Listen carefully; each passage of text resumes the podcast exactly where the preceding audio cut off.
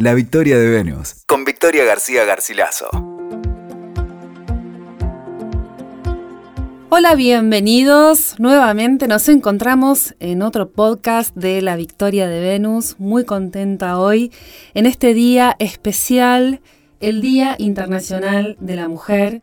Una fecha siempre importante para reflexionar, para encontrarnos desde la palabra también astrológica, porque ustedes saben que a mí me gusta, como buen vicio de astróloga, mirar el cielo cuando hay un acontecimiento colectivo.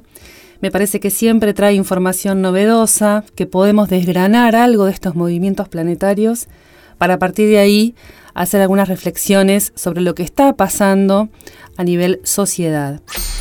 Este Día Internacional de la Mujer nos encuentra con un movimiento importante en el cielo. Urano está en Tauro, acaba de ingresar esta semana en el signo de Tauro y va a permanecer allí por los próximos siete años, ¿sí?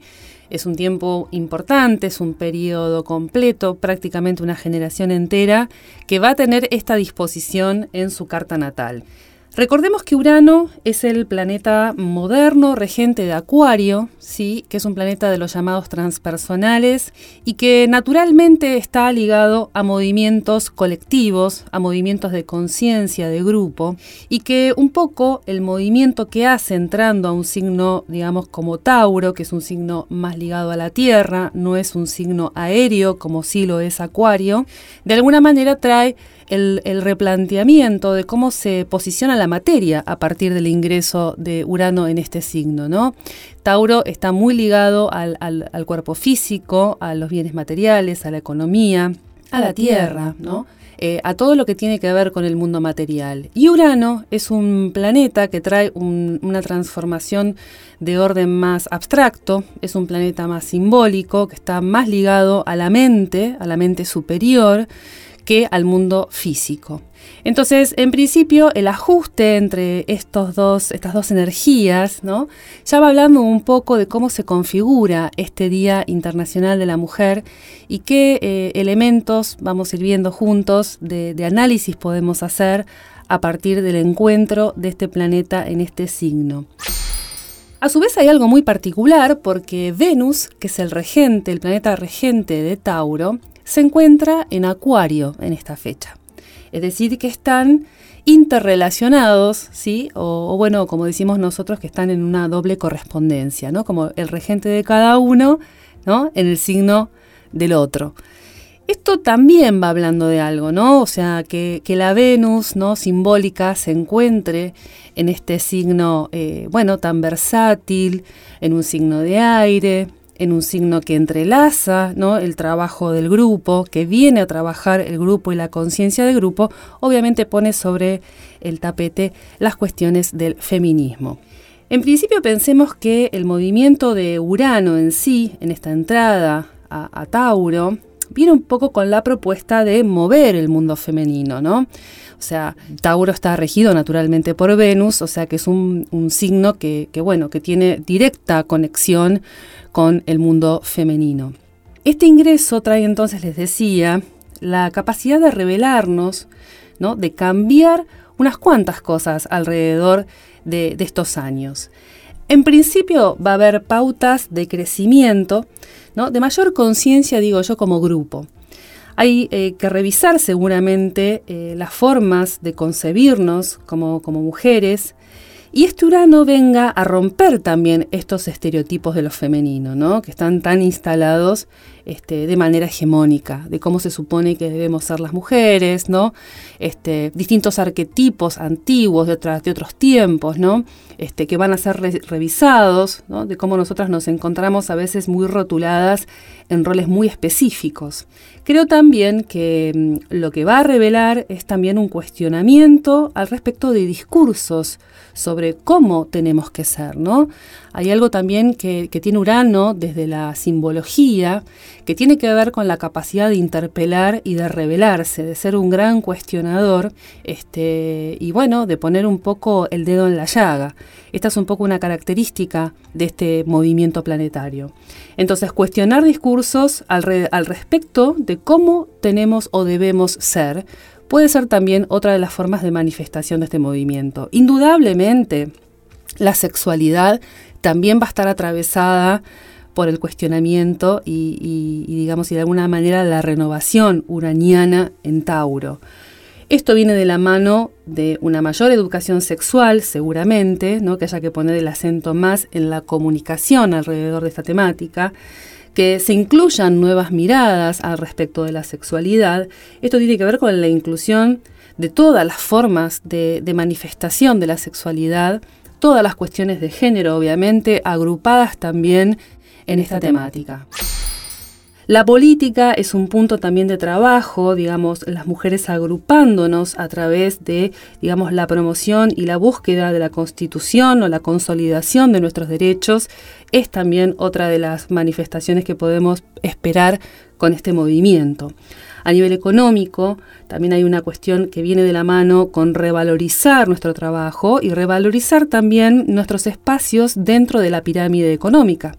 Un poco ver dónde nos estamos ubicando como mujeres en el mercado laboral, qué lugares, qué espacios se nos abren, ¿no? dónde está también este, dada la posibilidad de desarrollo profesional.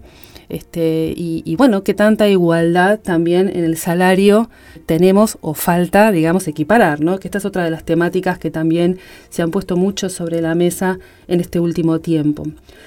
La autoestima es otro punto clave acá, ¿no? Eh, es decir, esta renovación, esta ruptura que trae Urano, eh, acusa recibo directamente en el cuerpo, que no es solo físico, sino que también es simbólico.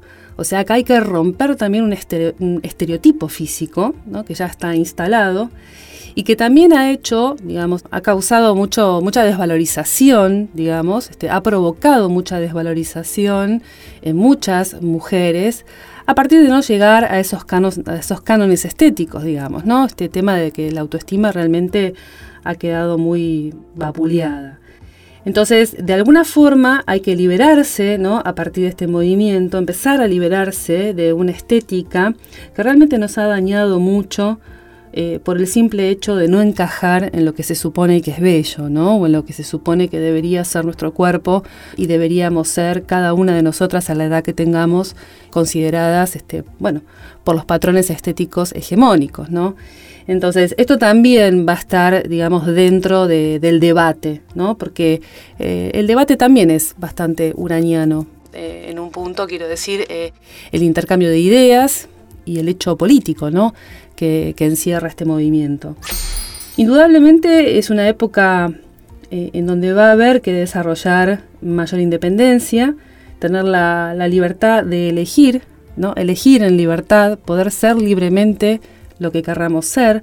Esto puede parecer una frase hecha, sin embargo tiene un, gran poder y de alguna manera manifiesta algo que ha costado mucho y que sigue costando mucho, ser quien uno es, ¿no? Es mucho más trascendente de lo que creemos cuando profundizamos en la identidad que tenemos como mujeres y cómo a partir de este resurgimiento, de este reverdecimiento de los movimientos feministas, un poco nos estamos este, volviendo a hacer preguntas individuales primero, para después este, enlazarlas con las preguntas que también se están haciendo otras, ¿no? Y de una manera también sentirnos contenidas, que esta es también otra manifestación uraniana a partir de la red que se va armando, ¿no? La red de conexión tan acuariana que se puede dar con esta configuración. Es importante pensar que Venus está en Acuario. Esto también es muy simbólico, como les decía, y, y refuerza un poco este movimiento que ya trae de por sí este ingreso de Urano en Tauro. Acá aparece algo casi de la fábula, ¿no? Este, esta Venus en Acuario, que, bueno, es una Venus que puede a veces no sentirse lo suficientemente femenina o que puede sentirse que no encaja en esos este, patrones ya preestablecidos estéticos y se ve, digamos, forzada a quedar este, excluida, ¿no? O a transitar una clandestinidad identitaria. Bueno, acá eh, Acuario tiene que ver con esto, en, la resignificación, digamos, y en la incorporación de lo excluido. Venus en Acuario es la Venus excluida que vuelve, ¿no? Es la Venus excluida que vuelve porque pudo haber sido, ¿no? Este, excluida o rechazada tanto por las mujeres mismas como por una sociedad patriarcal que la, que la fue expulsando. Esta Venus vuelve desde otro lugar Es un patito feo, podríamos decir, ¿no? que viene a valorizarse, ¿no? a volver a, ubicarse dentro de la sociedad, a pedir un espacio, a buscar su lugar, a abrirse ese camino. El patito feo en la fábula no se sentía parte de nada, no tenía pertenencia. ¿no? Eh, no era un cisne, no, no, no era un ave clásica, no sabía qué era. Se veía a sí mismo feo, se veía que no encajaba. Bueno, algo siempre de, esta leyenda, de este cuento del patito feo, este, resuena, digamos, con el signo de, Acuario. Entonces, esta vuelta de la Venus excluida, de la Venus patito feo, tiene que ver con esto, ¿no? Con retomar ¿no? el valor de la diferencia, el valor de lo que a mí me hace no encajar y lo valioso que es no encajar, ¿no? Esto hace a la autoestima, hace al fortalecimiento de la autoestima, ¿no? Este, por fuera de lo que nos dicen, ser por fuera de lo que nos dicen.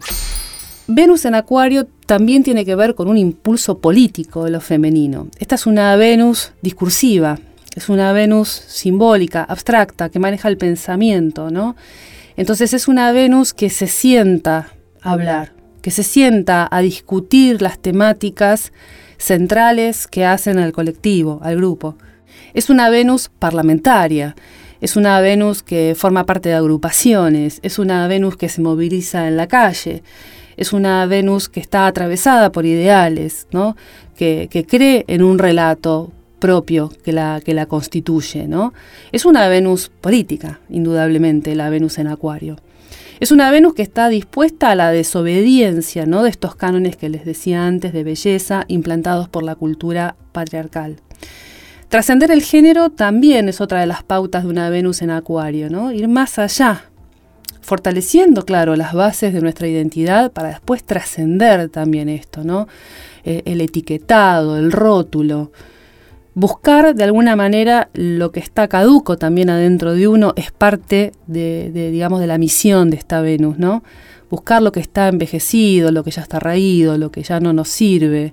Y de alguna manera ese movimiento que hacemos de búsqueda interno también después se replica por fuera, que es lo que también está caduco, raído y envejecido afuera de nosotras, ¿no? ¿En qué tenemos que renovarnos? ¿Qué cosas tienen que ser revisadas, resignificadas? ¿De ¿Dónde nos hemos quedado enquistadas, apelmazadas, cómodas, ¿no? Esta es una Venus aérea, Venus en Acuario es dinámica, tiene volatilidad, movimiento, curiosidad. Venus en Acuario es un poco también como el marco para esta, para esta celebración en el sentido de visibilizar también los derechos sobre nuestro cuerpo, ¿no? Venus en Acuario, Urano en Tauro, el cuerpo como vehículo, como vehículo de expresión, como vehículo de visibilización, el cuerpo femenino tan sexualizado, tan objetivado, ¿no? Este, cómo mm, volvemos a este cuerpo y lo ponemos en otro lugar y empezamos a deconstruirlo, a deconstruir ¿no? el símbolo, a deconstruir, digamos, la cantidad de, proyecciones a la cual ha sido, de la cual ha sido víctima el cuerpo femenino, ¿no? Proyecciones masivas de todo tipo. Entonces, una de las cuestiones que trae esta, esta Venus en Acuario es esta, visibilizar los derechos sobre nuestro cuerpo, visibilizar las necesidades, reconectar con la sexualidad, poder tomar el poder de nuestro cuerpo y decidir cómo queremos mostrarlo, de qué manera, ¿no? Este, y exigir de alguna forma también respeto por ese cuerpo, ¿no? que es de nuestra propiedad. Es Venus en Acuario, pero también es Urano en Tauro. Tauro son las posesiones, la, propiedad, ¿no? Lo que es mío. El cuerpo físico, obviamente, es el primer bien que traemos y el último que nos llevamos, ¿no es cierto? O sea que el cuerpo es también nuestra propiedad fundante. Esta Venus en Acuario es una Venus que no está solitaria, como les decía antes, es una Venus colectiva. Este es un Día Internacional de la Mujer que se abre con un Venus en Acuario, o sea, el movimiento feminista o el movimiento de unión y de agrupación de mujeres es clave en, eh, en unión, digamos, de varias, no es en soledad. Es clave estando juntas. Es estando juntas como nos fortalecemos, como nos encontramos. Entonces, acompañarnos, apoyarnos, construir redes, agruparnos, esa es la clave. Tomar conciencia como grupo, no solamente como individuos. Es interesante pensar también a Venus en esta versión uraniana. Ustedes saben que en la mitología Venus tenía un doble nacimiento y como dos funciones distintas. Estaba la, Venus, digamos, más conocida, más taurina, la Venus Pandemos, más ligada a la expresión sexual, terrenal y física de lo femenino. Y después tenemos la otra versión, que es la versión uraniana, la Venus urania o Venus celestial, que era la Venus que había nacido de la espuma del mar, ¿no es cierto? Una Venus más ligada a la expresión de lo espiritual. Es súper interesante pensar a esta Venus Urania como un poco la madre de esta celebración, ¿no? Digo, una Venus que es parida por el océano, que es parida por las aguas del inconsciente, las aguas masivas de qué? De lo femenino. El mar es un símbolo femenino clásico, ¿no? Entonces, esta Venus, ¿de dónde nace? Y bueno, nace de la espuma del mar, nace del agua de los océanos, nace de las aguas del inconsciente. El inconsciente femenino la arroja a la orilla de la playa, ¿no? Es, hija, digamos, de este inconsciente femenino. Esto como metáfora, ¿no? Es la metáfora del renacimiento, ¿no? El nacimiento de Venus y el renacimiento de Venus, ¿no? Como si hubiese acá una especie de esto, ¿no? De poética de, resignificación de, este parirnos, en, esta celebración que nos toca pasar eh, en este año. Esta Venus Urania, nacida de las aguas del mar, como les decía, tenía además animales simbólicos que la representaban, además de la paloma, como sabemos que es un animal clásico, ¿no? totémico de Venus, también estaba el cisne y estaba la tortuga. El cisne nos lleva de nuevo ¿no? a, este relato, a este cuento acuariano del patito feo, que no encaja, que no, no, se, no se halla cómodo, que no tiene pertenencia, que no puede formar parte de un grupo. Y cómo después, desde esa diferencia de aceptarse a sí mismo, ¿no? de poder aceptar su particularidad, su originalidad, ¿no? lo que lo distingue, cómo a partir de ahí él encuentra, digamos, el anclaje con sus pares y, la comodidad de ser quien realmente es, ¿no? En, primero en, la aceptación, vivir en la propia aceptación. Entonces el cisne es uno de los animales totémicos de esta Venus Urania. El cisne como que, como símbolo de transformación, del pato feo pasa al cisne, ¿no? Que no es otra cosa que una metáfora un poco del viaje, digamos, de integración de, las partes eh, de las partes de uno, ¿no? O sea, cuando, cuando el patito logra integrar todas sus partes y reconocerse y saberse patito y saberse en esa fealdad es cuando él realmente puede alcanzar, digamos, la integración o podríamos decir en términos más, este, eh, digamos, este, jungianos, la, la individuación, ¿no? Cuando logra realmente ser un ser integrado. Entonces este patito feo es un poco esta representación también del cisne, como esta búsqueda de la manada, esta búsqueda de la pertenencia, ¿no? Este esta búsqueda de la identidad a partir de la otredad, de ser distinto, de ser diferente, de ser excluido, de ser rechazado, que es siempre una temática bien de la Venus en Acuario, ¿no? Este, donde también siempre algo del abandono está como resonando, ¿no? Del abandono, de la exclusión, inclusive a veces de la locura. Ustedes fíjense como también a muchos movimientos feministas, bueno, se los este, estigmatiza, ¿no? Este, y se los pone, digamos, como en ese lugar, ¿no? El lugar de las locas, ¿no? Las, desatadas. Y, bueno, todo un poco remite a esta, a esta mitología o a esta historia, digamos, este, uraniana, que, bueno, es larga de desarrollar ahora, pero bueno, tiene mucho que ver con, la situación del abandono, de la locura y de la exclusión.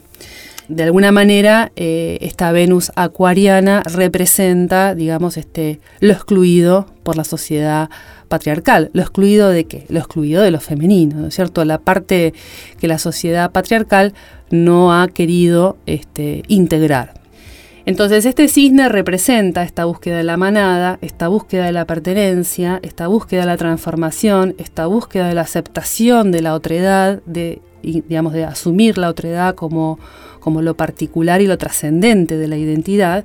Y la tortuga es como, bueno, el símbolo clásico de la sabiduría y también este, eh, eh, el amor ¿no? como base de esa sabiduría. Porque esta Venus Urania es una Venus que también obviamente está eh, referida al amor, pero al amor espiritual. Es un amor más trascendente que va más allá de lo físico.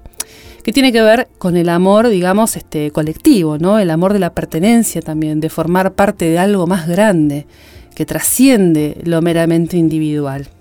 Me gustaría mencionar en este podcast a, bueno, a la increíble Simone de Beauvoir, filósofa francesa, obviamente feminista este, declarada. Ella decía algo muy interesante, eh, decía que, mm, que la crisis se da en el cuerpo, en la mujer. Es decir, ella decía que la biología femenina ¿no? este, está atravesada por la crisis desde la pubertad y que ya en todos los procesos hormonales que vamos teniendo las mujeres, ya el cuerpo, digamos, está sometido a una crisis, como si hubiese algo constitutivo de la crisis en lo femenino. Lo femenino tiene directa relación con la crisis.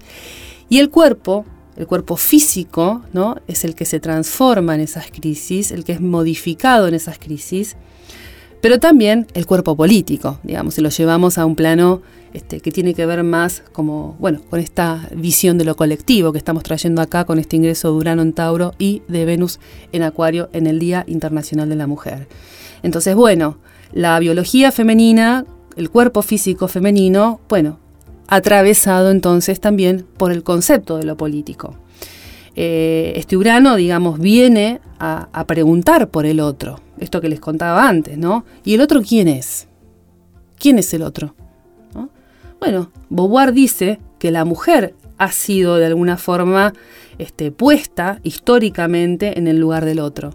La mujer como la otredad, ¿no? Como la que ha estado caminando los andariveles de la marginalidad o los andariveles, digamos, de, la exclusión y como, bueno, a, la sociedad moderna le ha costado mucho, moderna y antigua también, ¿no? Este, incorporar a la mujer en, plenitud, ¿no? En, plenitud sin, bueno, descalificarla, sin este, abusarla, sin maltratarla, etcétera, ¿no?